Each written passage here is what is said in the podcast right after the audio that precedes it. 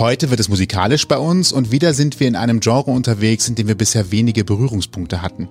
Hip-Hop und vor allem Deutschrap führen die Charts aktuell immer wieder an und wir besprechen heute einige Facetten des Genres. Dafür haben wir natürlich auch wieder Gäste eingeladen und davon gleich zwei. Ich bin Sebastian. Und ich bin Toni und die beiden sind aus dem Ruhrpott und dort begann schon vor mehr als 20 Jahren eine ganz eigene Bewegung. Hier sind unter anderem Künstler wie RAG, Curse oder Kreuzfeld und Jakob groß geworden, um nur mal so ein paar zu nennen. Und was unsere beiden Gäste zum Hip-Hop gebracht hat und was ihnen Deutschrap bedeutet, hören wir jetzt von Adrian und Hendrik. Euch vielleicht besser bekannt als Adrenalin und Drick One. Hallo. Ausgang Podcast. Die Gesprächsvollzieher. Hallo. Wow, synchron. Ja, das war super verhext. Einstudiert vorher. Wow. Ich will gar nicht direkt klugscheißen, aber Curse kommt aus Minden. Gut. Aber, Ostwestfalen. aber zählt Aber ist ja doch auch. noch, ist doch noch, äh, naja. Schon immer auf jeden Fall auch, glaube ich, ruhrgebietsmäßig angebunden. wollte Aber grad ich sagen, fand ne? die Anmoderation sehr schön. Aber ich glaube, Curse wird da auch so ein bisschen mit reinge... Ja, das, ja, ja, genau, das ist ja auf jeden Fall die Zeit und so Ja. auch. Das äh, passt schon. Sagen da, wir, da merkt man schon wieder, dass wir nicht so groß in diesem Genre unterwegs waren bis jetzt. vielleicht war es auch eine Geografie, Geografiefrage. Stimmt. Vielleicht. Kann natürlich auch sein, genau. Was, was aber, wenn wir gerade schon so eine Grenze ziehen zwischen Minden und äh, Minden oder Menden, was war das? Minden. Minden. Genau, Minden ist ja, glaube ich, im Sauerland. Genau, deswegen wollte ich gerade mal nachfragen. Das heißt, Minden ist dann eher ostwestfälische Schiene. Was ist der Unterschied zwischen Minden und dem Ruhrgebiet? Beziehungsweise wie würdet ihr das Ruhrgebiet vielleicht charakterisieren für diejenigen, die nicht aus diesem Großballungsraum kommen? Ja, ich würde sagen, das ist auf jeden Fall roh, dreckig, ehrlich, herzvoll. Wie auch immer man das sagt, herzlich. Genau. Und über Minden und Ostwestfalen kann ich wenig sagen, leider. ist bestimmt auch eine schöne Ecke, aber da kenne ich mich jetzt nicht besonders gut aus, also kann ich den Unterschied da nicht so genau aufzeigen, genau. Ich kann nur übers Ruhrgebiet sprechen. Ja, dem würde ich mich eigentlich anschließen. Also gerade dieses roh, ehrlich, ist ja, ja auch irgendwie die Menschen viel geprägt durch die Industriekultur da und so weiter. So diese Malocha-Attitüde ist natürlich auch so ein Ding immer. Ja. ja. Das wäre vielleicht genau, das könnte man auch auf jeden Fall noch anführen. Mhm. Gerade so, ich gehe mal jetzt direkt drauf ein, so früher hießen die, die Kollegen die Kumpel, ne, so, die unter Tage vor allem Dingen zusammengearbeitet haben. Merkt ihr das auch ja, bei euch im Hip-Hop, dass ihr euch da sehr stark unterstützt? Also ist die, hier ist die Unterstützung da, so, das Miteinander. Was würdet ihr sagen? Also es gibt schon auf jeden Fall eine Szene irgendwie, in der wir auch irgendwie sicherlich stattfinden, so, in der wir auch irgendwie connected sind, aber trotzdem jetzt nicht so ganz großer Part davon sind. So, wir machen auch irgendwo unser eigenes Ding, aber klar gibt's schon auf jeden Fall eine Szene und man kennt sich ja untereinander und wir haben da auf jeden Fall viele Leute auch schon bei Dingen geholfen und ich konnte auch, glaube ich, dem einen oder anderen da mal irgendwie einen Gefallen tun. Ja, ob das jetzt so ein Zechen-analoges Ding ist, weiß ich nicht, aber gibt's auf jeden Fall so Zusammenhalt schon, ja. Ja, gibt halt auch, aber so wie immer, ne, viele Subszenen auch. Also je nach Stadt natürlich irgendwie eine eigene Hip-Hop-Szene und da dann aber auch unterschiedliche Leute. Also das ist nicht immer so, dass in einer Stadt dann alle connected sind und viel zusammen machen. Also ne, man kennt sich vielleicht, aber ja. Würde man sich das denn wünschen? Also würdet ihr euch das wünschen, dass man sich ein bisschen mehr an einen Tisch setzt oder zumindest so ein bisschen gezielter miteinander spricht, arbeitet? Ich weiß nicht, wie sowas aussehen könnte, aber Gute Frage. Also es ist sowieso, das ist gut, dass Henrik das erwähnt hat, dass es ja halt so verschiedene Subgenres gibt und wenn wir jetzt von Hip-Hop-Szene reden, dann reden wir größtenteils halt über diese, ja diese Boom-Bap-Underground-Szene halt, aber es gibt ja dann noch irgendwie Leute, die so Trap-Mucke machen oder sowas, die sind sicherlich auch irgendwie connected, aber nicht mit uns. So, also da kennt man dann auch mal Leute, aber das ist dann, die sind dann halt, ist dann so eine eigene Community ein bisschen. Klar, aber wie gesagt, das gibt's ja auch. Es gibt, gibt schon auf jeden Fall so einen festen Kern, die sich auch sehr viel immer zusammen bewegen und viel zusammen machen. Wir gehören halt nicht so zu diesem krassen, engen Kern irgendwie, würde ich mal sagen, aber das finde ich auch nicht schlimm, persönlich. Wir haben ja hier ein Publikum jetzt im Podcast auch, das sicherlich nicht ganz fett drin ist in der Szene. Und eine Frage, die wir uns vorher auch gestellt haben, die sicherlich auch Google beantworten könnte, aber wir stellen sie lieber Menschen. ähm, was ist eigentlich der Unterschied zwischen Hip-Hop, Deutschrap und wo, wo zieht man da Grenzen? Gibt es da eine Grenze? Sind es Synonyme? Oder wo, wie liegt das da eigentlich? Nee, Synonyme sind's ja nicht. Also Hip-Hop bezeichnet ja schon im Allgemeinen die gesamte Kultur. Das ist ja DJing, Breakdance, Graffiti und halt Rap. Und Rap ist dementsprechend eines dieser Elemente sozusagen. Ich weiß aber auch, dass ich ja die Folge von euch mit Julian Brimmers gehört habe und dass er ja auch diesen Punkt angeführt hat, dass ich auch schon mal gehört habe, dass das eigentlich auch vier parallel existierende Sachen waren, die irgendwann so ein bisschen so eingemeindet worden sind und unter diesem Deckmantel Hip-Hop, aber dass zum Beispiel viele Writer nichts mit Rap oder so zu tun hatten oder mit Breakdance und das dann irgendwann alles so zusammengeführt wurde. Aber grundsätzlich würde ich schon sagen, ist natürlich Hip-Hop die Kultur und Rap ist die Musik dieser Kultur. Ja, voll, aber wenn man, ich glaube, wenn man so im normalen Sprachgebrauch von Hip-Hop redet, dann ist die erste Assoziation, die Menschen haben, halt Hip-Hop-Musik und im weiteren Sinn dann halt Rap. Also von daher verstehe ich, dass man denkt, dass es vielleicht Synonyme sind, ne, weil das im Sprachgebrauch, glaube ich, einfach so meistens ist. Ist auch, glaube ich, so, wenn ich jetzt sagen würde, ich mache Hip-Hop einfach nur so, dann gehen, glaube ich, die meisten Leute davon aus, dass ich rappe und nicht, dass ich ähm, Breakdance mache. Obwohl das eigentlich auch sein könnte dann. Und jetzt habt ihr euch nochmal ein Subgenre rausgesucht. Was ist das Charakteristische davon? Du hast eben von Underground und jetzt wird es schon wieder schwierig, ja. weil ich es vorher nie gehört habe und deswegen mir nicht merken konnte. Ja, Boom Bap habe ich gesagt. Das ist so ein bisschen so dieses, ja, dieses klassische, dieser Boom, tsch, boom, boom, boom tsch, Sound so, ja, genau. So also, das Oldschoolige. Genau, man könnte Oldschool sagen. Ich vermeide immer so ein bisschen irgendwie diesen Begriff, weil, also. Bisschen old. Ich finde das nicht schlimm, genau, aber das ist, ist ja schon jetzt gerade aktuell und jetzt nicht alt, so, ne? Aber so könnte man es auch halt irgendwie definieren, genau. Es ist schon so ein bisschen, es geht dann schon eher in die Richtung ähm, wahrscheinlich RG Curse als genau. in die Richtung Capital Bra und Samra. So würde ich es tatsächlich auch für mich interpretieren, als wenig Hip-Hop-Hörer, sage ich jetzt mal so. Ich habe mich auch als ich ein paar Sachen von euch gehört habe in der letzten Zeit, auch so gefragt, so ja, das meiste, was ich jetzt neue Songs wahrnehme, ist halt alles mit, mit Autotune gespickt und also gefühlt macht keiner mehr was anderes momentan, weil es auch vielleicht so ein bisschen wieder Trend ist.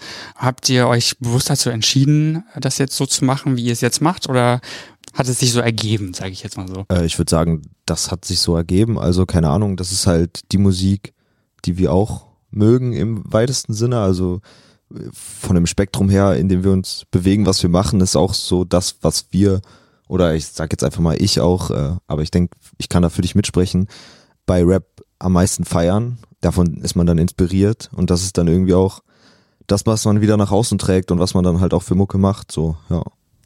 Würde ich auch auf jeden Fall sagen, ist auf jeden Fall die Musik, die ich so am meisten auch höre. Ich höre auch also gerne ganz andere Musik als Hip-Hop, aber im Hip-Hop auf jeden Fall ist das so das. Und bei mir kommt halt auch, glaube ich, hinzu, ich spreche jetzt auch einfach mal für dich mit, aber dass es ja schon bei uns sehr textbasiert quasi ist. Also es ist ja schon viel Text und ich würde auch sagen, dass ich da am meisten halt Wert drauf lege und da ist halt, glaube ich, diese Form äh, so doch die zugänglichste, weil ich weiß nicht, ob man so das gibt's ja auch eher selten, dass dann auf so so krassen Trap Beats oder so, dass man wirklich ja so viele Worte und ich will jetzt gar nicht so groß reden, aber dass man ja so viele Worte irgendwie und so krasse Messages da unterbringt, da geht's ja einfach dann meistens um was anderes, was ja auch cool ist, so irgendwie ähm, Party oder Chillen oder sonst was, aber es ist, glaube ich, nicht so zugänglich dafür, wenn man so einen krassen Wert auf Texte legt oder zumindest auf so auf viele Worte, sagen wir mal so, weil ich will gar nicht sagen, dass die alle keinen Wert auf Texte legen, aber in einer anderen Art und Weise und vielleicht dann irgendwie ein bisschen pointierter und anders so. Ja, wenn man so das ein oder andere aktuelle Lied hört, da ist der Text schon auf fünf Zeilen beschränkt und der wiederholt sich dann ständig so, glaube ich. Also ich ja, wenn es ein guter Text ist. Unterschreibe deine Aussage auf jeden Fall. wenn, wenn Text so wichtig ist, womit beschäftigt ihr euch in euren Texten, in euren Songs? Viel mit uns selber, würde ich sagen. Also es geht schon viel um uns, um unsere Probleme, so oder auch, ja, keine Ahnung, Sorgen, Ängste und so weiter und die halt irgendwie verpacken auf eine Art, die irgendwie auch ganz cool ist. Also, ja, so würde ich sagen. Ja, ist auf jeden Fall, glaube ich, Selbstreflexion ist auf jeden Fall so ein großer Punkt, aber auch irgendwie natürlich Gesellschaftskritik und ich würde auch sagen, auch Politik. Also Hendrik sicherlich mehr als ich, aber das fließt schon auch ein. Jetzt aber auch oft dann eher vielleicht ein bisschen, bisschen subtiler. Das äh, ist jetzt, ich würde jetzt nicht sagen, dass wir jetzt politischen Rap machen, aber ich finde das auch nicht schlimm, wenn Leute das sagen über uns. Ja, also es hat auf jeden Fall äh, schon oft eine Komponente, die sich halt mit dem beschäftigt, auch, also nicht nur mit uns, ne, das war jetzt das erste, was ich gesagt habe, auch mit dem, was in der Welt um uns passiert. Und da halt auch eine kritische Beurteilung und das geht dann ja auch schnell ins Politische. Ja, ja gut, das, genau, das liegt aber ja auch halt einfach daran, ähm, mit was wir uns so beschäftigen und was uns einfach auch wieder so im Kopf rumgeht. Also das ist ja dann nicht der Anspruch zu sagen, wir setzen uns jetzt hin und schreiben jetzt einen politischen Song. So, das halt nicht, sondern das ist dann eher meistens relativ assoziativ und dann äh, kommt halt so das dabei rum, was dann uns, glaube ich, als Person auch ganz gut widerspiegelt. Ja, und in dem Sinne geht's ja dann doch wieder um uns, weil das sind halt einfach, ja, wie du gesagt hast, die Themen, die gerade irgendwie in unserem Ja. normalen Alltag auch relevant sind, worüber wir uns total, worüber, womit wir uns beschäftigen und das findet sich dann halt auch in den Texten einfach wieder. So. Also es geht eigentlich immer um uns, genau. ja, auf jeden Narzissten-Rap. Naja, aber Politik sind ja wir alle letztendlich. Ja, ja, klar. Und Politik spielt den Rahmen meines Lebens. Und äh, entweder nehme ich Einfluss auf Politik, damit sich vielleicht der Rahmen ändert, oder Politik ändert halt drumherum. Hatten wir ja auch, also wenn Entscheidungen getroffen werden, was, was passieren soll aufgrund irgendwelcher Ereignisse, dann gibt es da einen politischen Rahmen, der es festlegt, der Einfluss auf mein Leben hat. Wenn ich was dagegen ändern will, dann muss ich halt sagen, liebe Politik, ich wünsche es aber anders und gestalte dann. Von daher passt ja prima, es ist gar nicht so, so Aber es ist ja schon, schon immer alles durch unsere Brille dann natürlich, ne? Das Ja, klar. muss man ja schon sagen. Ist der Kommentar auf Instagram auch. Ja, stimmt. Nur halt dann durch die individuelle eigene Das ist Brille. natürlich schon fast wieder ein philosophisches Gespräch, glaube ich dann. Habt ihr ein bestimmtes Vorgehen, wie ihr das macht? Ähm, schreibt jeder für sich, schreibt ihr zusammen, ähm, sammelt ihr was und kommt irgendwo zusammen und ähm, zeigt euch die neuesten Sachen, die euch so einfallen? Habt ihr dann ein Schema, sage ich jetzt mal, oder kommt das einfach so, wie es gerade, wie ihr gerade Bock habt? Sowohl als auch. Also wenn wir jetzt zusammen wirklich was machen, dann schreiben wir aber auch echt, also würde ich jetzt sagen, in den Gro im Großteil der Fälle auch zusammen auf jeden Fall. Aber wir machen natürlich auch Solo-Sachen und dann schreibt jetzt jeder für sich. Aber ich mache das dann auch lieber richtig dann im Studio, beziehungsweise in diesem Raum, den wir da halt als Kreativraum haben. Ich schreibe auch zu Hause viel, aber meistens benutze ich die Sachen dann nicht. Das ist dann eher so bisschen so Training oder so. Nicht wegschmeißen, ne? Doch, also ehrlich gesagt schon oft. Aber Adri ist auch krass fix. Also das gerade bei der ersten EP, die wir gemacht haben, ich brauche schon echt relativ lange. Das ist jetzt irgendwie auch ein bisschen, bin ein bisschen schneller geworden, aber gerade da habe ich das gemerkt, dass du auch relativ schnell die Texte schreiben konntest. Das fiel mir immer schwer. Also ich schreibe auch schon teilweise zu Hause am Rechner auch irgendwie oder ich habe so eine Notizen-App, wo ich das halt ganz viel mache am Handy. Ja, und so thematisch, was ja auch so ein bisschen deine Frage war, also wir sprechen uns jetzt nicht ultra krass im Detail ab. Meistens gibt's halt irgendwie ja ein Schlagwort oder eine Richtung oder so. Und äh, da gehen wir dahin, einfach beide unsere Gedanken dazu. Manchmal gab auch schon Sachen, wo wir uns so gar nicht abgesprochen haben, aber wenn das dann eher auf so einem etwas abstrakteren Level bleibt, dann passt es halt ähm, trotzdem oft gut zusammen, weil wir auch, glaube ich, einige Dinge eh ähnlich sehen, eine ähnliche Wahrnehmung haben, ein ähnliches Ideal, Welt, Menschenbild oder so, ähm, dass das ganz gut zusammengeht oft, ja. Würde ich auch sagen. Ich meine, oft hat man dann ja auch einen Beat, der so ein bestimmtes Feeling oder so eine bestimmte Stimmung irgendwie vorgibt und äh, wir sind uns ja schon menschlich irgendwie relativ ähnlich und dann kann ich auch schon davon ausgehen, dass wenn du jetzt was schreibst, dass das schon irgendwie passen wird, weil das sicherlich auch ohne, dass man das unbedingt vorher abspricht, schon irgendwie in eine ähnliche Richtung geht. Ja, Angenommen, nur einer von euch hat jetzt einen Text fertig gemacht und der andere sieht ihn dann. Wie viel wird dann noch dran rumgefeilt oder ist das dann tatsächlich eins zu eins eine Übernahme dann in dem Moment? also an unseren Texten ändern wir eh nichts von dem anderen, von der anderen Person noch. Oder wie meinst du das? Von euch gegenseitig, ja. Wenn, wenn ihr alleine schreibt und kommt dann hinterher zusammen, Hm. geht ihr nochmal hin und macht ihr äh, Also du große. meinst, dass ich jetzt sage, boah, hier das Wort hätte ich jetzt nicht benutzt oder sowas halt. Ja, weiß ich nicht. Kommt mal Klingt jetzt eher- nicht danach. Kommt, wenn du nee, kommt, kommt, eher sel kommt eigentlich eher selten vor. Ich weiß nicht, manchmal ist das natürlich so, dass du oder auch mal umgekehrt da mal fragt so und sagst so, ja, die Stelle ist irgendwie komisch, das ist doch irgendwie holprig oder so und dann ändert man nochmal was. Aber dass jetzt so der andere mit Rotstift da irgendwie jetzt die, die Texte kontrolliert, das ist eigentlich nicht so, ne. Ja, und das ist ja dann auch eher so technisch, um es zu verbessern, um so, ne, so könnte man das doch cooler rappen dann, weil dann eine Silbe weniger ist und man dann irgendwie das besser in den Takt äh, geprügelt kriegt, so. Ja, und inhaltlich ist es eigentlich so, dass man den anderen dann einfach da stehen lässt. Also klar, wenn er jetzt irgendwie, keine Ahnung, bestimmte Wörter benutzt werden, mit denen ich gar nicht d'accord bin, so würde ich das auch sagen, aber äh, das war bisher jetzt eigentlich nie der Fall. Ja, hatte ich auch so irgendwie. Ein, zwei Mal hatte ich das mal mit anderen Leuten, dass ich da mal so gesagt habe, ja, das finde ich jetzt so für einen gemeinsamen Song jetzt, wenn du das jetzt selber machen willst, okay, aber das muss, muss dann jetzt nicht sein. Aber nee, mit dir auch so, so gar nicht irgendwie. Nee.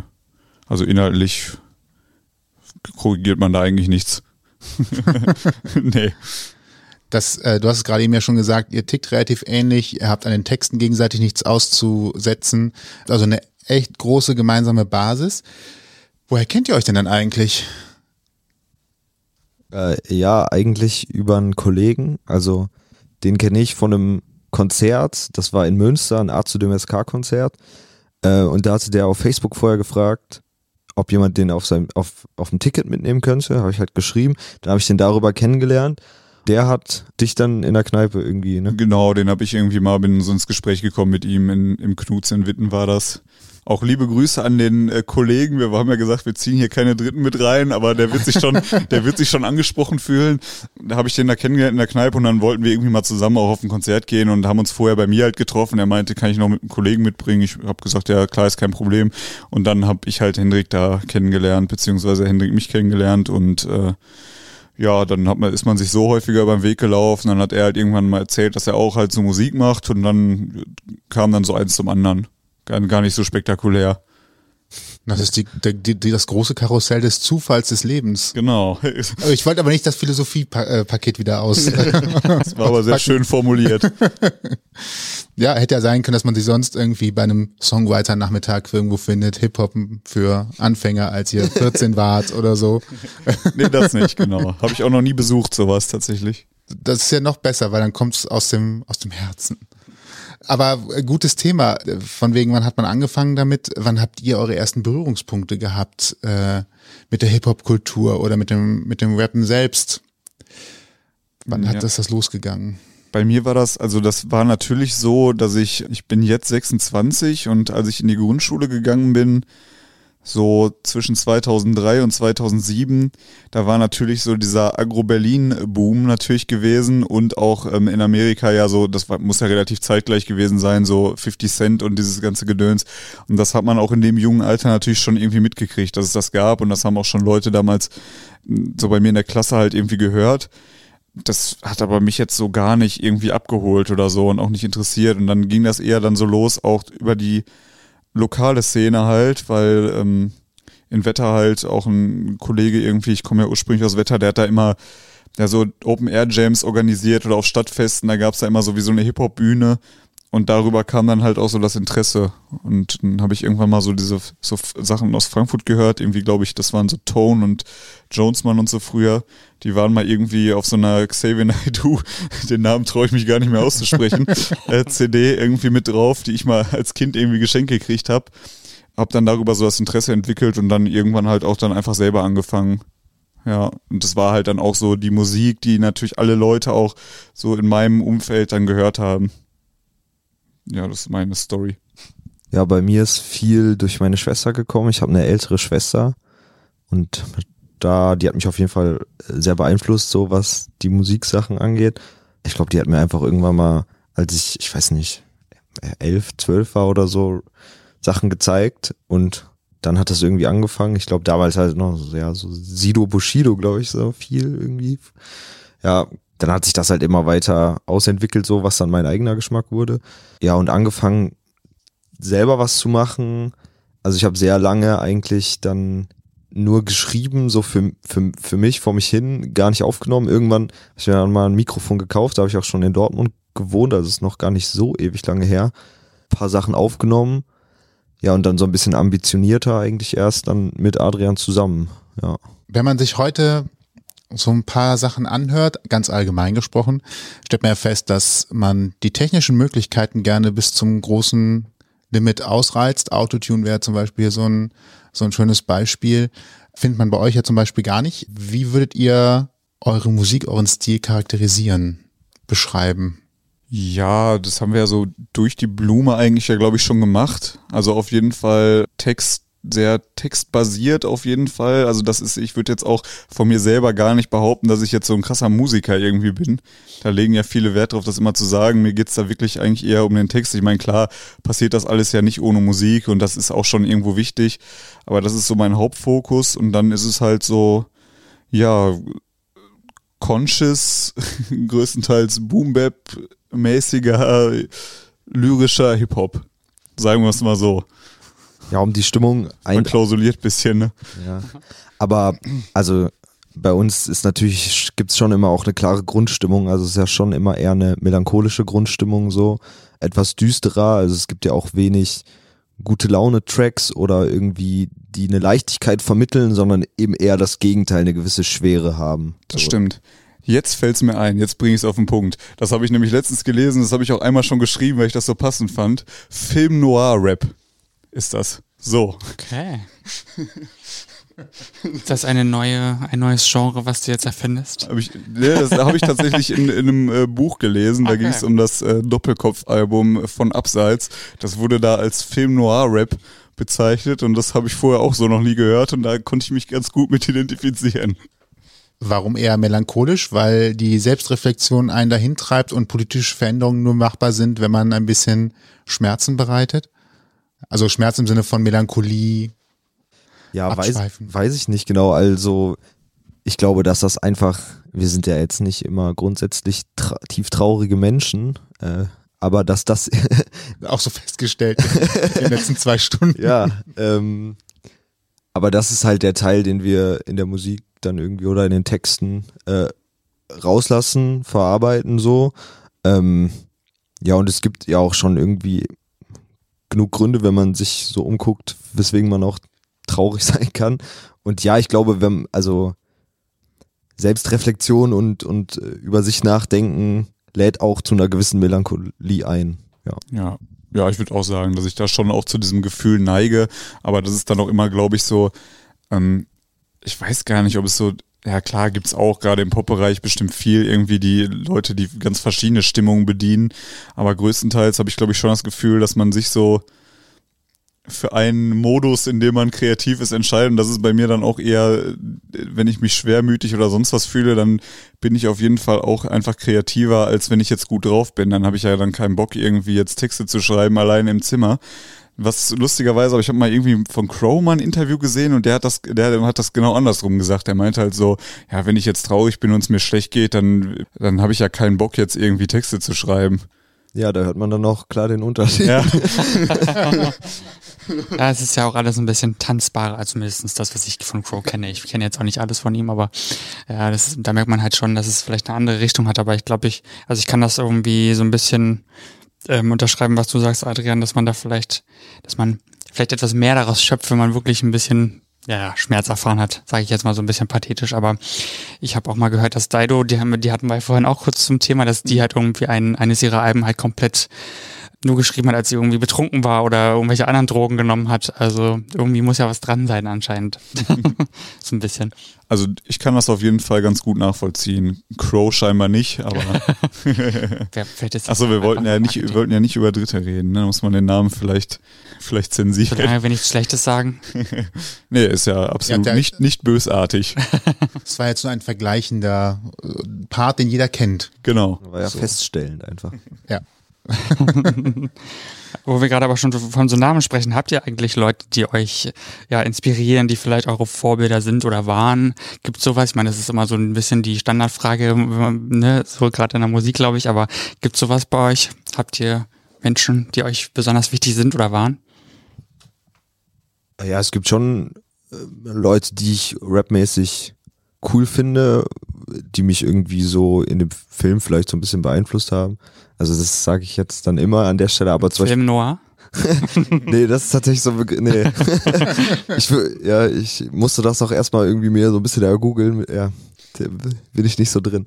Ähm, aber, also ich habe einfach mega viel President früher gehört, höre ich also auch immer noch. Ähm, das hat mich schon immer beeinflusst auf jeden Fall. Ähm, ja, in letzter Zeit ist es tatsächlich eher so eine andere Schiene, so Pöbel MC ist so ein bisschen so ein Rapper, den ich irgendwie manchmal auch als Vorbild so sehen würde, aber das sind jetzt auch kein, also ich eifer jetzt nicht diesen Leuten nach, sondern es sind einfach, ich finde die cool und finde gut, was die machen und denk so, ja, die machen es korrekt, so ist es schon gut. und ja. Ja, genau, ist immer, genau, das ist ja immer die Sache. Man versucht dann ja nicht irgendwie diesen Leuten irgendwie nachzueifern oder genau das irgendwie zu machen. Aber ich hatte schon, also ich sag immer, das habe ich auch schon tausendmal, glaube ich, irgendwie gesagt, dieses Ogilvy-Album von Shuriken damals, so, das kam ja auch irgendwie raus, weiß ich nicht, ich glaube 98 oder so, da war ich zwei. Aber ich habe das dann im Nachhinein gehört. Und das ist schon sowas, wo ich auch heute noch denke, so von der Stimmung her, ich kann zum Beispiel auch gar kein Französisch. Also ich weiß bis heute nicht, worum es da geht. Ich habe das auf jeden Fall so gefühlt und diese Art und Weise so ähm, vom Rap und auch von den Beats, wie das ja klingt, das hat mich dann schon irgendwie mega abgeholt. Und da, da hatte ich wirklich auch mal so, dass ich dachte, boah, so, also das ist schon geil, so das so in die Richtung das auf jeden Fall zu machen. Und sonst bin ich halt totaler Winnie Pass Fan auch, weiß ich aber nicht, ob man da so die Parallelen erkennt, außer vielleicht so reimtechnisch. Ich glaube so, dass es so die wie ich so die Reime setze und so so ein bisschen in die Richtung zumindest geht. Das soll jetzt auch nicht anmaßend klingen. Und ja, und sonst auch teilweise auch so andere Musik einfach irgendwie. Ich bin zum Beispiel großer Wanda-Fan, ich weiß nicht, kennt mhm. Das ist äh, da schon auf einigen Konzerten und das ist schon so was, was mich so auch von der, von der Stimmung und auch so ein bisschen Art der Texte auch total abholt. So, ich weiß aber nicht, inwieweit mich das jetzt inspiriert, aber es ist Musik, die ich halt sehr viel höre und das wäre jetzt auch mal was Deutsches, Deutschsprachiges auf jeden Fall, sagen wir mal so. Ich hörte gerade so ein bisschen dieses Wiener. Äh, ja, ja, genau, der, der Schmäh. Was ja auch immer ein bisschen leiden klingt, je nachdem, wie man das wahrnimmt. Stimmt. Ich glaube, meine erste Hip-Hop-Berührung war Torch. Eine Freundin von mir hörte, hörte den nämlich immer so blauer Samt, so ganz klassisch. Ist auch ein super Album. Finde ich auch immer noch gut. Also ich kenne jetzt nicht alle Lieder mehr so auswendig, aber wenn ich das so höre, dann äh, gefällt mir das eigentlich ziemlich gut, muss ich sagen. Das, deswegen, ja, das war so meine erste Berührung damit. Es ist jetzt auch eine der wenigen geblieben, muss man dazu sagen. Merkt man vielleicht auch gar nicht in unserem Gespräch, aber ja, kann man sich, glaube ich, immer noch gut anhören. Also so als Anspieltipp für diejenigen, die sich dafür interessieren. Ja, auf jeden Fall, kann man auf jeden Fall empfehlen. Der war, glaube ich, aber der kam, wo kam der nochmal her? Aus Heidelberg. Heidelberg. Gut. Nicht NRW. Wie weit weg seid ihr denn davon, von eurer Musik leben zu können? Weit weg, würde ich mal so, so sagen. Oder muss ich jetzt eine, äh, eine Meta-Angabe? Nein, es reicht. Die Frage ist eher, könnt ihr euch denn mal vorstellen, vielleicht dann auch davon zu leben? Oder glaubt ihr, das ist einfach für euch ein, ein Stück äh, Spaß, Botschaft unters Volk bringen und Geld ist dann einfach wirklich tertiär? Also es ist für mich auf jeden Fall mehr als ein Hobby, das würde ich schon sagen. Ich habe auch früher, wo ich jünger war, ich mache das ja doch auch schon jetzt, ja, ich habe mit 13 so angefangen zu schreiben, also dann ja schon wirklich mein halbes Leben ziemlich genau. Und da habe ich da auch immer von geträumt, damit dann total erfolgreich zu sein und sonst was. Aber heute ähm, würde ich mir das immer noch wünschen, also dass da ein bisschen mehr Geld vielleicht abfällt und man auch die Möglichkeit hat, vielleicht ein bisschen weniger zumindest zu arbeiten oder so, dass, äh, um mehr Zeit dafür zu haben, und trotzdem halt jetzt nicht am absoluten Existenzminimum zu sein. Das würde ich mir schon wünschen, aber ähm, realistisch betrachtet glaube ich auch, dass es so mit der Art von Musik, wie wir es machen und so jetzt nicht äh, unbedingt möglich ist, da jetzt das äh, große Geld mit zu verdienen. Wer weiß, vielleicht kommt da ja nochmal so ein Film, Film Noir Rap Hype. das etabliere ich jetzt auf jeden Fall. Und äh, dann kann es natürlich sein, aber deswegen, ich mache mir da halt keine riesigen Hoffnungen, aber würde es jetzt auch nicht unbedingt ablehnen. Ja, also ich halte das auch für enorm unrealistisch, einfach. Und man muss vielleicht auch sagen, ich bin auch an einem anderen Punkt noch so als Adrian, weil also äh, du machst das ja schon echt lang auch, so rappen, ähm, im Verhältnis jetzt zu dem, wie alt du bist, ja schon, in meinst zwar gerade Hälfte seines Lebens. Und ich mache das ja noch gar nicht so lange und vieles ging auch erst dann durch Adrian so, also ja, einfach mal auch Auftritte spielen und so weiter und auch diese EP fertig zu machen und so. Und ich freue mich einfach immer über alles, was, was kommt und habe einfach irgendwie ja eher so, so das Ziel, dass ja auftrittsmäßig das mehr wird und so. Ja, und ich glaube, davon zu leben, wie gesagt, halte ich einfach für sehr, sehr unrealistisch. Ja. Wenn wir jetzt also mal ausklammern, dass Geld das große Thema ist, was euch nach vorne bringt. Äh, du hast gerade gesagt, mehr Auftritte. Ist das ein Ziel tatsächlich oder was wären sonst so Ziele, wo ihr sagt, das würde ich trotzdem gerne erreichen? Ist wahrscheinlich sogar realistisch, das zu bekommen oder zu schaffen? Ja, das würde ich auch so sagen. Mehr Auftritte auf jeden Fall. Ähm, ja, ein bisschen größere Hörerschaft so klar auch. Ich würde mir auf jeden Fall sehr wünschen, dass wir mal irgendwann auf der Tapefabrik in Wiesbaden auftreten würden. Das würde so als näheres realistisches Ziel auf jeden Fall mal anvisieren. Was ist das? Kannst du es kurz beschreiben? Das ist so ein Underground-Hip-Hop-Festival im Schlachthof in Wiesbaden. Ja, das ist auf jeden Fall cool, weil das halt auch so genau so das ist, was wir ja auch so an Musik hören und das ist einfach eine super coole Veranstaltung und das wäre einfach mal geil. Wir fahren ja auch so hin. Also Genau. Sind ja eh da. Ja. Von daher. Das war die Online-Bewerbung in Audioform. Ja. Gerne, kann man gerne so auffassen. Muss man dafür was Besonderes tun oder kann man sich da tatsächlich irgendwie ja, bewerben oder so? Weißt du das? Also. Ich glaube, die buchen einen einfach. ne? Ja, ist halt, wie so ein Festival halt ist, ne? die buchen einen, genau. Da gab es ja irgendwann mal so ein Newcomer-Format irgendwie, da konnte man dann irgendwie hat dann so eine Jury das bewertet und dann könnte, hätte man da einen Auftritt gewinnen können. Aber im Normalfall ist das ganz normal, normales Booking, ja. Ich überlegte nach einer Überleitung, aber es wird nichts mehr. Dann machen wir einen krassen Break. Wir beschäftigen uns aber trotzdem weiter mit der Musik. Wenn es ein Newcomer-Festival gibt oder aber auch ein großes Festival, was sich speziell mit eurer Richtung beschäftigt, mal ein bisschen grober gefasst. Deutsch, Rap, Rap, Hip-Hop, ja, eher die Musik natürlich hat immer ein bisschen damit zu kämpfen, dass da so Vorurteile aufkommen. Das liegt natürlich auch daran, dass bestimmte große Künstler es schaffen, das plakativ in die Medien zu bringen. Also Sprache, die halt nicht schick ist, nenne ich es einfach mal. Ist das ein Problem für das Genre? Oder ist das vielleicht einfach, dass man auch sagen muss, Leute, ihr versteht die Musik, die Texte falsch, weil es einfach nur ein, eher ein Symbol ist und nicht darum geht, was da wirklich gesagt wird? Ja, schwieriges Thema, finde ich so im Allgemeinen. Also gibt auf jeden Fall auch Texte, mit denen ich nichts anfangen kann und die ich auch echt daneben finde, sage ich mal. Mhm. Trotzdem, weiß ich nicht, hat das schon irgendwie alles so seine Berechtigung und gerade im Hip-Hop so, dass ich meine, das ist ja auch eine, ja, wie sage ich das denn jetzt? Freundlich, das kommt, kommt ja, sagen wir mal, von unten, ich sag's mal so, ja, also eher ähm, vielleicht von gesellschaftlich nicht ganz so gut gestellten und dass man dann jetzt irgendwie erwartet, dass die alle reden wie so Soziologie-Studenten irgendwie, das finde ich dann auch, also finde ich auch irgendwie dann merkwürdig, weil einerseits wird das ja auch gerade so im Feuilleton oder so ja immer auch gut gefunden, wenn da irgendwie ja, so interessante Leute von der Straße kommen, aber die haben dann irgendwie auch eigentlich ein bisschen so zu reden, wie man dann selber das gerne hätte, so, ne? Das finde ich halt auch irgendwie fragwürdig. Trotzdem heiße ich jetzt nicht alle Texte und alle Ausdrücke, die da verwendet werden, gut. Dem würde ich zustimmen, aber es ist ja jetzt auch nicht so, dass alle Rapper, die irgendwie ja bestimmte Ausdrücke benutzen und Sachen sagen, mit denen ich jetzt auch nicht so ja einhergehe, nicht auch aus Kreisen kommen, aus denen ich komme oder so, ne? Oder nicht auch aus so einem ja, Mittelschichtsbildungsmäßigen Ding. Und ähm, es, es gibt ja schon auch Leute, die das dann einfach machen, um, um, um zu provozieren und äh, auch oft irgendwie, ja, da halt einfach drauf scheißen. Und das finde ich ist dann nochmal ein anderer Punkt, als sozusagen zu sehen, okay, es gibt einfach Leute, die haben sich mit ne, die kommen aus an, anderen Verhältnissen oder so und sprechen deswegen, ja, wie du sagst, nicht wie irgendwelche Soziologiestudenten. Aber es gibt halt auch Leute, die sich dessen bewusst sind und drauf scheißen und das finde ich ist schon nochmal eine qualitative Unterscheidung so. Ja, oder die sich dessen bewusst sind und das bewusst auch einsetzen. Ich würde jetzt sagen, zum Beispiel KIZ oder so, das sind jetzt ja auch, ja, Leute, die jetzt sicherlich nicht ganz aus der gesellschaftlichen Unterschicht irgendwie kommen, würde ich jetzt einfach mal behaupten. Und die ja auch auf jeden Fall eine derbe Sprache benutzen, die das ja aber auch aus einem gewissen Grund heraus tun und damit ja schon auf irgendwas auch hinaus wollen. So, ne, das kann man ja auch, also von daher kann man das so pauschal gar nicht sagen.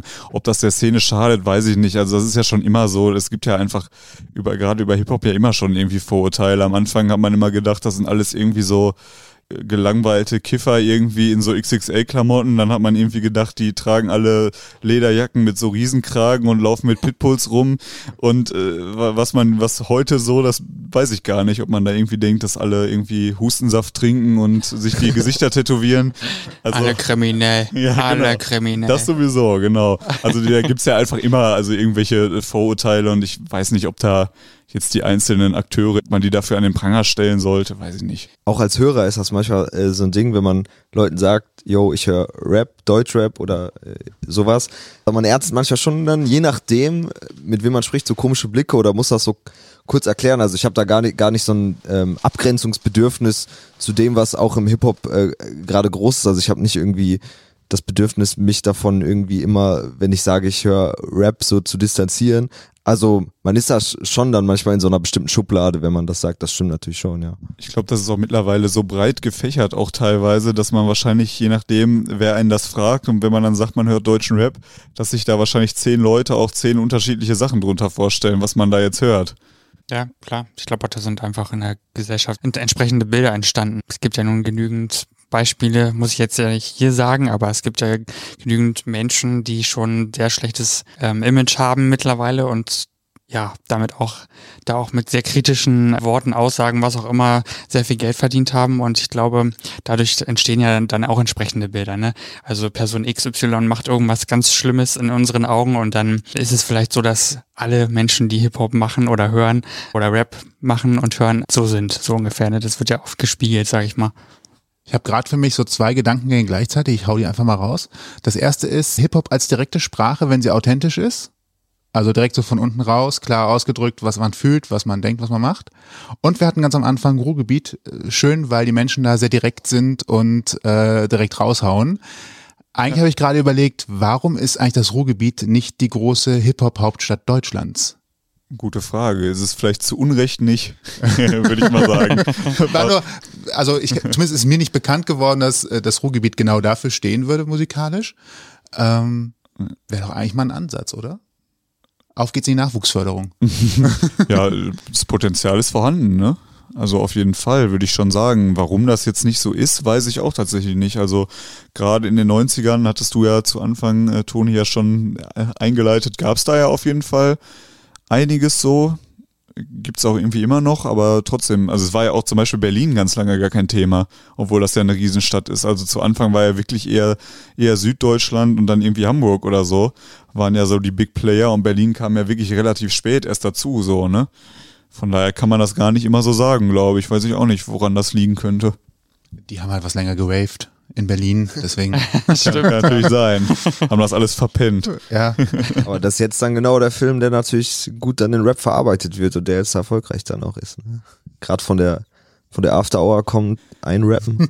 Stimmt, ja, da gibt's auf jeden Fall auch eine große Sparte. Aber ja, vielleicht kommt das Ruhrgebiet ja mal wieder so, wieder so an den Start. Ich glaube, es gibt halt auch einige, gerade so äh, modernere Künstler im Ruhrgebiet, die da schon herkommen, die das aber nicht so representen.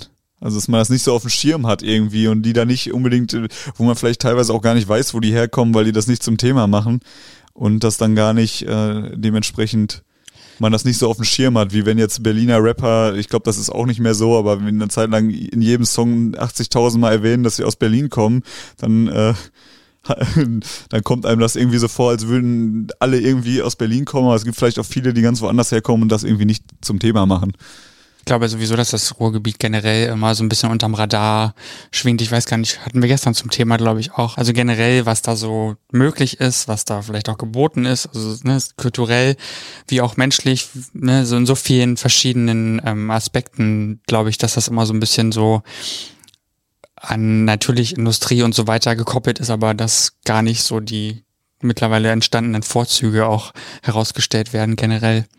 Ich glaube, dass viele das gar nicht auf dem Schirm haben ist natürlich auch schwierig. Ich glaube, wir sind in Deutschland sehr stadtbezogen unterwegs. Ja, das kann sein. Genau, und du hast mit dem Ruhrgebiet auf einmal ein, ein, eine große Region mit vielen Großstädten.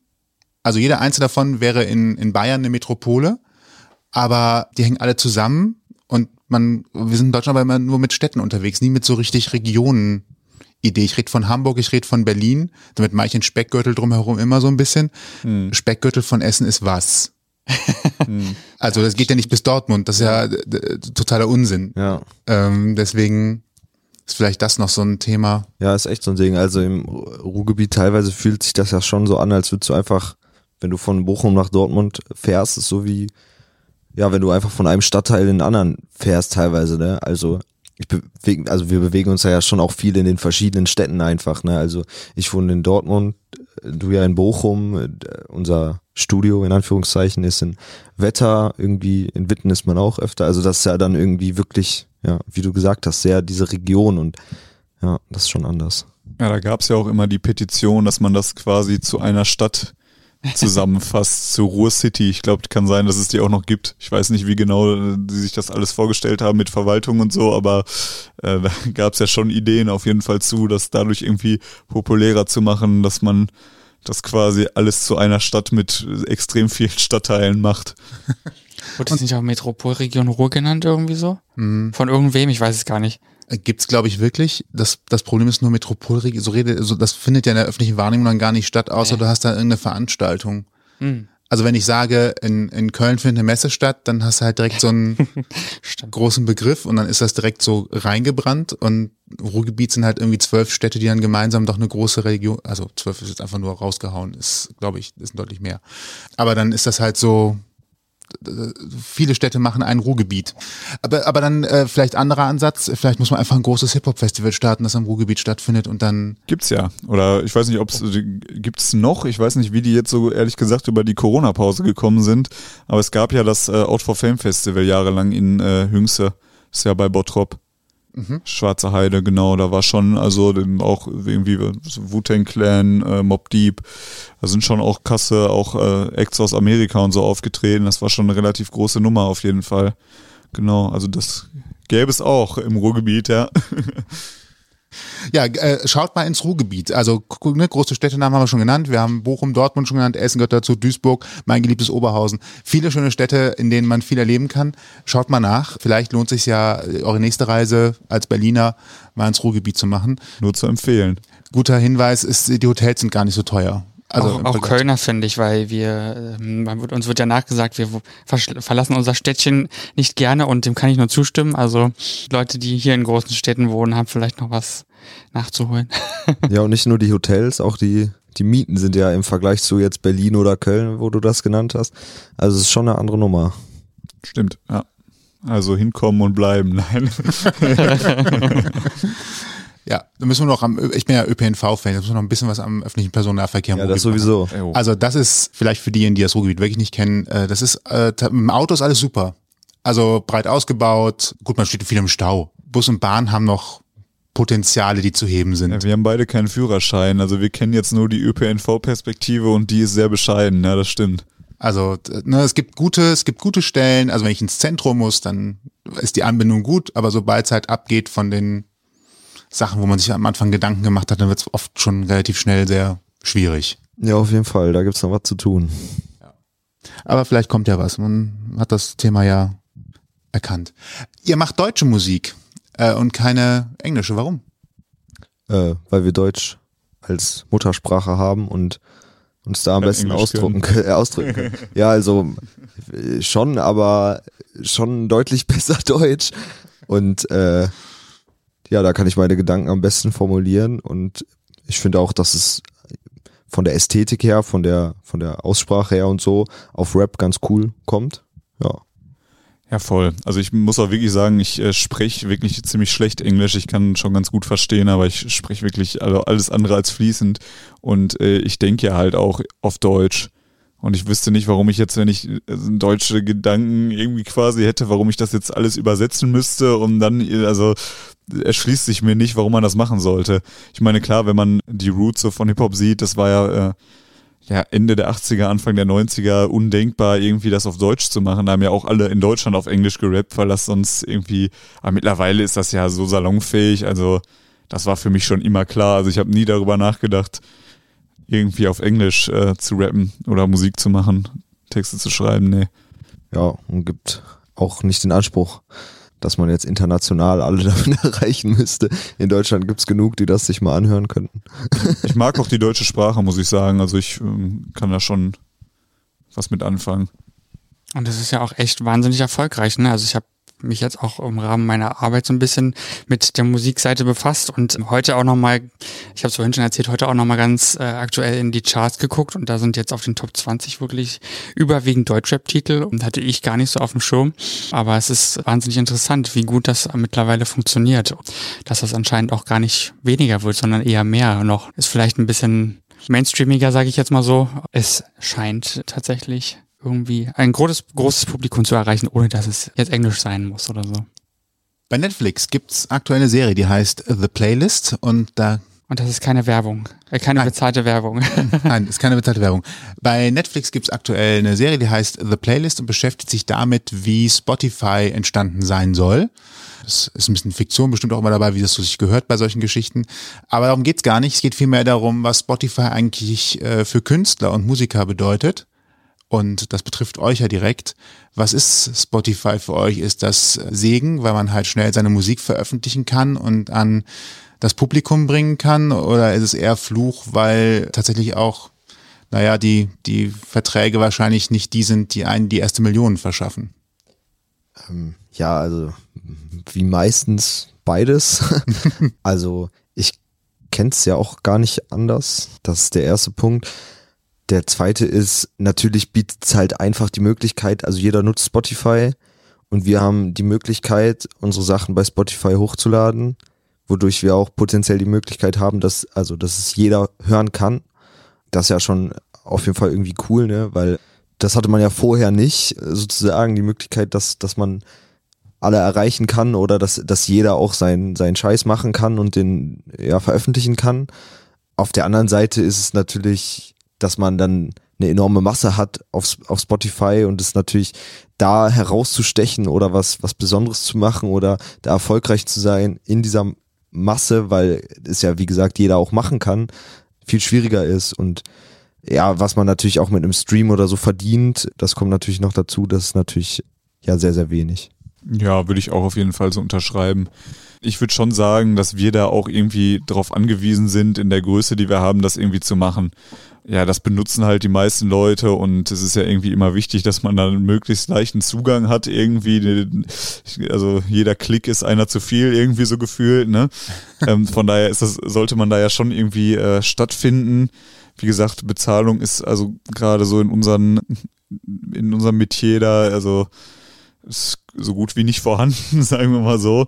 Ähm, auf der anderen Seite fragt man sich dann natürlich auch, ob man, ja, wenn es jetzt Spotify nicht geben würde, was würde man dann damit machen irgendwie? Dann würde man wahrscheinlich auch, wie wir das ja mit der EP auch gemacht haben, ein paar CDs irgendwie pressen und das ansonsten auch wahrscheinlich vielleicht umsonst irgendwo ins Internet stellen, so, ne? Und dann äh, kriegst du da am Ende auch keine Knete Ja. für. Also die Kritik ist, äh, soll trotzdem irgendwie stehen bleiben. Ich finde das schon nicht gut auf jeden Fall, wie die Künstler da und Künstlerinnen da entlohnt werden.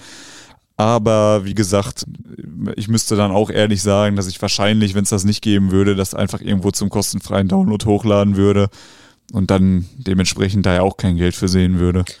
Ja, voll. Also bei uns auf jeden Fall, ne? Aber auch Leute, die größer sind, die versuchen halt irgendwie, äh, ja, da irgendwie auch finanziell was, was rauszubekommen. Da ist es halt dann einfach nochmal was anderes so, ne? Weil ich glaube, da ist man dann schon viel drauf angewiesen, dass die Leute auch trotzdem irgendwie auf Konzerte kommen und so weiter. Ja. War es früher denn leichter, tatsächlich damit dann Geld zu verdienen? Also man hat dann wenigstens einen Plattenvertrag gehabt im Idealfall, der wenigstens so ein paar Euro gebracht hat. Das ist zumindest das, was man aus den Erzählungen her kennt, aber man muss dann auch erstmal an den Gatekeeper vorbei, der diesen Vertrag bringt. Also das heißt, ich kenne diese Geschichten von früher, ich habe meine CD reingereicht und bei dem und bei dem und bei dem und habe keine Antwort bekommen, geschweige denn überhaupt ein Feedback. Ja, eben, ich glaube, das ist der Punkt, da muss man ja erstmal hinkommen. Also erstmal überhaupt, also heute kann man sich ja auch, ne, keine Ahnung, das Rode NT1A oder so kostet im Bundle 180 Euro. Kannst du dir irgendwie eine gratis ähm, Software runterladen, mit der du aufnimmst. Beats gibt's zuhauf im Internet. Kannst du dir runterladen, werden dir auch mehr oder weniger hinterhergeschmissen. Also gibt's auch Free for Profit in Unmengen. Das heißt, heute ist ja viel einfacher, erstmal überhaupt was, was, was zu machen, an den Punkt zu kommen, dass man die Möglichkeit hat, äh, Sachen professionell aufzunehmen oder einige halb professionell, semi-professionell und ja, so, so weit zu kommen, das ist ja jetzt viel einfacher geworden, als es damals war. Also klar, ich denke, wenn man irgendwie früher dann an dem Punkt war, dann war es vielleicht was anderes mit dem Geld verdienen, aber ja. Ja, ist schwer zu sagen. Ist doch immer die Frage, wann früher so gemeint ist. Also gerade so im deutschen Hip-Hop, da gab es ja wirklich irgendwie so eine Zeit, wo es dann wirklich sehr wenige gab und da wurde ja auch jeder unter Vertrag genommen, der irgendwie ein Mikrofon halten konnte, so ungefähr. Ähm, und dann lief das auch erstmal eine Zeit lang, aber dann gab es ja auch Zeiten, wo es einen riesen Flaute gab, irgendwie so die ja, späten 2000er oder so. Da haben ja wirklich also ultra viele Leute, die auch heute bekannt sind, wirklich so gut wie nichts verkauft an CDs, haben, sind vor zehn Leuten oder so aufgetreten. So, das ist dann ja auch irgendwie nicht so das Wahre. Also ähm, ist die Frage und äh, ich zumindest habe ja schon immer alles so mehr oder weniger selber gemacht. Also ich, klar, ich habe jetzt nicht eigenhändig die CDs irgendwie gepresst oder so, aber ich hatte ja nie irgendwie mit so Labelstrukturen oder sowas an der Mütze, so dass ich das jetzt gut beurteilen könnte, so oder da den Vergleich so richtig ziehen kann halt, ne?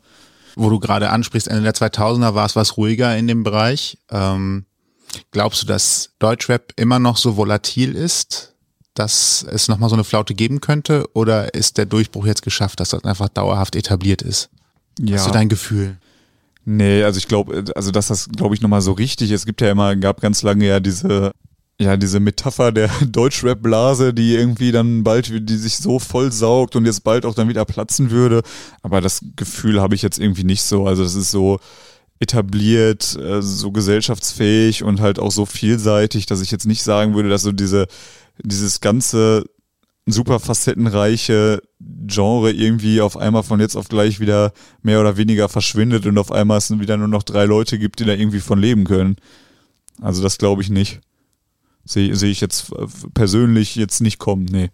Ich hoffe es auch nicht, aber es war einfach nur mal so ein Gefühl, weil ich steck noch weniger drin. Ja, ist jetzt, wie gesagt, ja auch jetzt total subjektiv. Ich glaube das halt jetzt persönlich nicht, aber bin jetzt ja auch kein Musikjournalist oder der sich da irgendwie groß mit beschäftigt und da irgendwelche Tendenzen sehen könnte. Auf der anderen Seite, die letzten zehn Jahre ist eine ganze Jugendgeneration konsequent damit groß geworden. Genau. Also da müsste ja jetzt schon viel passieren, dass die das alle von heute auf morgen vergessen, ne? Eben, und die neuen Jugendlichen werden ja auch zum ganz großen Teil äh, damit groß so. TikTok ja. macht's möglich.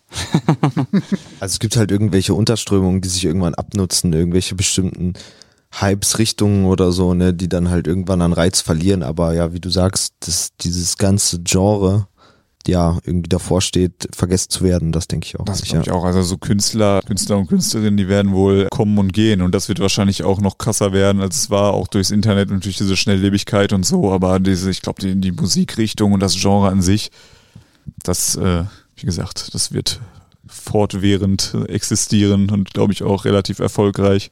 Was ist euer großer Wunsch für die Zukunft? Veranstalter eines Musikfestivals zu sein, das sich mit Hip-Hop beschäftigt Boah, und das Ruhrgebiet fett macht. Bloß nicht. Also äh, so, Respekt an alle, die das machen, aber ich glaube, dass ich bin so ein unorganisierter äh, Typ irgendwie. Also da sehe ich mich überhaupt nicht. aber ja, ne, musikalisch haben wir schon gesagt, also ne, mehr Hörerschaft, das ähm, gerne, es äh, geht jetzt auch an eure Hörer und Hörerinnen hier gerne zu den Auftritten irgendwie kommen. Da würden wir uns sehr drüber freuen. Und wenn man selber was veranstaltet, sich gerne auch bei uns melden. So, da haben wir auf jeden Fall Bock drauf. Und äh, ja, ansonsten ja, gesellschaftlich kann man sich natürlich auch noch einiges irgendwie wünschen. Das weiß, ich, weiß man natürlich gar nicht, wo man anfangen und aufhören soll. Ne? Es ging tatsächlich eher um euch. Also, ja, ich also glaube, die Gesellschaft, also wir, für uns wäre es das. also für mich. Ja, ja, dem würde ich mich äh, schon anschließen, genau. Also mehr spielen und auch, ja, ich möchte jetzt demnächst mal probieren, meine äh, eigene EP auch fertigzustellen. Also bisher war ja viel einfach mit, mit Adrian zusammen, dass ich da irgendwie die EP fertig mache und rausbringe. Ja. Ist schon auf einem guten Weg. Ja, auf jeden Fall. Wie heißen dann eure Werke, die bis jetzt entstanden sind? Ja, also letztes Jahr im Juni, glaube ich, war das. Da kam Geladen und Verunsichert raus. Das war die erste EP. Und jetzt vor, also Freitag vor zwei Wochen, also letzten Freitag vor zwei Wochen, da kam Brüder im Rausch. Mir ist gerade der Titel nicht eingefallen. Die noch, es ist so eine Mini-EP. Wir haben auch zwischendurch, zwischendurch natürlich nochmal so irgendwie ein paar Songs gemacht, aber das ist so genau. Die Geladen und Verunsichert EP, die kam letztes Jahr. Die ist auch auf CD erschienen, die sind aber alle weg. Das war so auf 100 Stück limitiert, kann man aber online überall noch hören. Und jetzt halt die Brüder im Rausch EP. Das ist so eine Mini-EP mit drei Songs, die kam jetzt vor zwei Wochen raus, genau. Nächstes Jahr dann auf große Rap Noir Tour. Ne? ja, das wäre natürlich Wir werden nein. die Daten bekannt geben. Aber apropos Daten und wo Richtig, seid ihr unterwegs genau. und so weiter. Wo kann man eigentlich nachlesen, wo euer nächster Auftritt ist? Äh, Auftrat. Wo kann man eigentlich nachlesen, wo euer nächster Auftritt ist? Wie erreicht man euch, falls man tatsächlich Booking-Anfragen senden möchte? Und überhaupt, wie kann man euch folgen? Ja, also ähm, das meiste kriegt man sicherlich über Instagram mit, denke ich mal. Ähm, Adrenalin unterstrich endlos und Heinrich Lamar, das ist ein bisschen verwirrend. Das, äh, ja, Booking äh, info at adrenalinrap.de geht immer. Aber wie gesagt, wir machen das ja alles selber. Wenn mir jetzt einer da bei Instagram irgendwie mich anschreibt oder so, das ist jetzt auch kein Problem. Das äh, funktioniert auf jeden Fall auch. Ne? Aber das wäre so die äh, offiziellere Variante dann. Und ansonsten natürlich Spotify, Bandcamp, äh, alle möglichen Streaming-Anbieter und YouTube. Da ist der Kanal auch Adrenalin endlos. Ja. Bandcamp noch nie gehört, ehrlich gesagt. Echt? Ah. Das ist echt cool. Also das ist, da kannst du nämlich viel mehr einfach selber deine Musik äh, hochladen für einen gewissen Preis und muss halt nicht nochmal über so einen so einen Streaming-Dienst gehen. Die Leute können sich das da halt dann runterladen. Es geht halt ein bestimmter Teil von dem Geld an Bandcamp, also du kriegst halt dann nicht alles. Aber du kannst es zum Beispiel auch gratis zur Verfügung stellen, dann können die Leute sich das einfach runterladen, können aber auch spenden. Spende, ja. Also wie, ja, unsere Sachen gibt's da auf jeden Fall auch. Wir haben zum Beispiel jetzt da auch äh, die A Cappellas noch hochgeladen von unserer letzten Mini-EP, wo man dann irgendwie, wenn man Bock hat, ja, Remixes bauen kann. Ähm, das ist eigentlich eine ganz coole Plattform, um seinen Kram hochzuladen, ja. Genau, man kann das auch direkt auf der Seite hören. Also du kannst das da quasi streamen, du kannst es aber dann auch halt ähm, runterladen gegen eine Summe, die du dann als Künstler festlegst, äh, die bei 0 Euro beginnen kann und genau, mehr geht auch immer. Also da kann man dann quasi über PayPal dann kann man das dann unterstützen. Das ist eigentlich ganz, ganz cool, ja genau. Klingt auf jeden Fall so, als ob man auch als Nutzer mehr unterstützen kann, als durch das einfache Anhören bei Ja, den Diensten, wo man ein Abo abgeschlossen hat. genau, auf jeden Ja. Fall, ja. Voll cool. Dein, wir wollen es wenigstens mit unterbringen. Dein Solowerk wird man wo wahrnehmen können, beziehungsweise wo wirst du kundtun, dass du es veröffentlicht hast, Hendrik? Äh, ja, ebenso auf primär Insta unterwegs und ja, hören wird man das dann auch auf allen gängigen Streaming-Plattformen können. Ja, also wie üblich, genau. Und ja, mein Insta hat Adria schon gesagt. At Heinrich Lamar. Ich feiere den Namen, finde es sehr, Ja, sehr cool. Finde ich großartig. Alle Links, wie immer, natürlich auch im Blogpost zur Sendung ver verlinkt und in den Shownotes zu finden. Genau, ich habe heute gesehen, es gibt sogar ruhrpotthiphop.com, also ist ja, Ja, schon auch. Den, genau. next da- level mal, ne? Liebe Grüße auch. Also die Seite betreiben wir natürlich nicht, aber die äh, Aber kriegen wir auch. Genau, also Leute. für Leute, die da tiefer einsteigen wollen, ich habe auch noch einen Anspieltipp von uns dazu. Nämlich, wie du schon äh, erwähnt hast vorhin, Adrian, unsere Interviews mit Julian Brimmers und Benjamin Westermann, die Macher von We Almost Lost Bochum. Sehr Ähm, guter Film, ja. sehr cool auf jeden Fall. Beschäftigt sich zwar primär mit der Entstehung der RAG, also der Rupert AG, aber hat dennoch auch viele ja, Verbindungen zum, zum Deutschrap oder zum, zum Hip-Hop-Rap, ähm, der im Ruhrpott entstanden ist seit damals. Also sehr cool. Das in Folge äh, 76 und Folge 90. Adrian, Famous Last? Words. Oh, boah, jetzt bin ich aber aufgeregt. ich wollte nur sowas sagen wie, ja, hört euch das an, weil genau die Folge habe ich ja auch gehört, fand ich auf jeden Fall sehr gut. We Almost Lost Bochum sowieso ein äh, sehr äh, cooler Film. Hat sogar mich mitgenommen, obwohl ich damit gar nicht so richtig viel zu tun Sehr hatte. berührend, ne? Fand ich auf jeden Fall auch. Ähm, ja, und letzte Worte wären eigentlich nur, dass ich euch auf jeden Fall sehr für das äh, Gespräch danke. Also hat mir echt Spaß gemacht. War, glaube ich, ganz äh, schön und hoffentlich auch ganz ergiebig.